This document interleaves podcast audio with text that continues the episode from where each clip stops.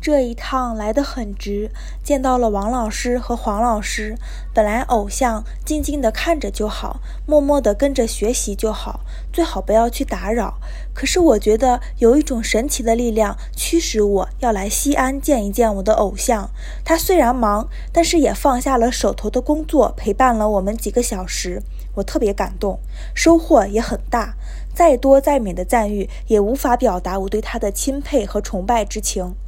见面的几个小时里，我一直在感叹，为何他有如此大的能量。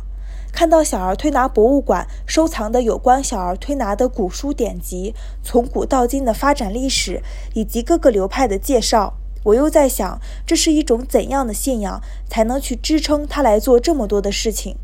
谈到小儿推拿，谈到艾灸，再谈到儿推的历史发源，王老师两眼放光，神采飞扬，感受到他对这份事业的热爱，他的状态，他的言语，深深地感染着我，在他的身上看到了无穷的力量，平和谦卑，自信大方，博学阳光，这是我第一次见到王老师留给我的印象。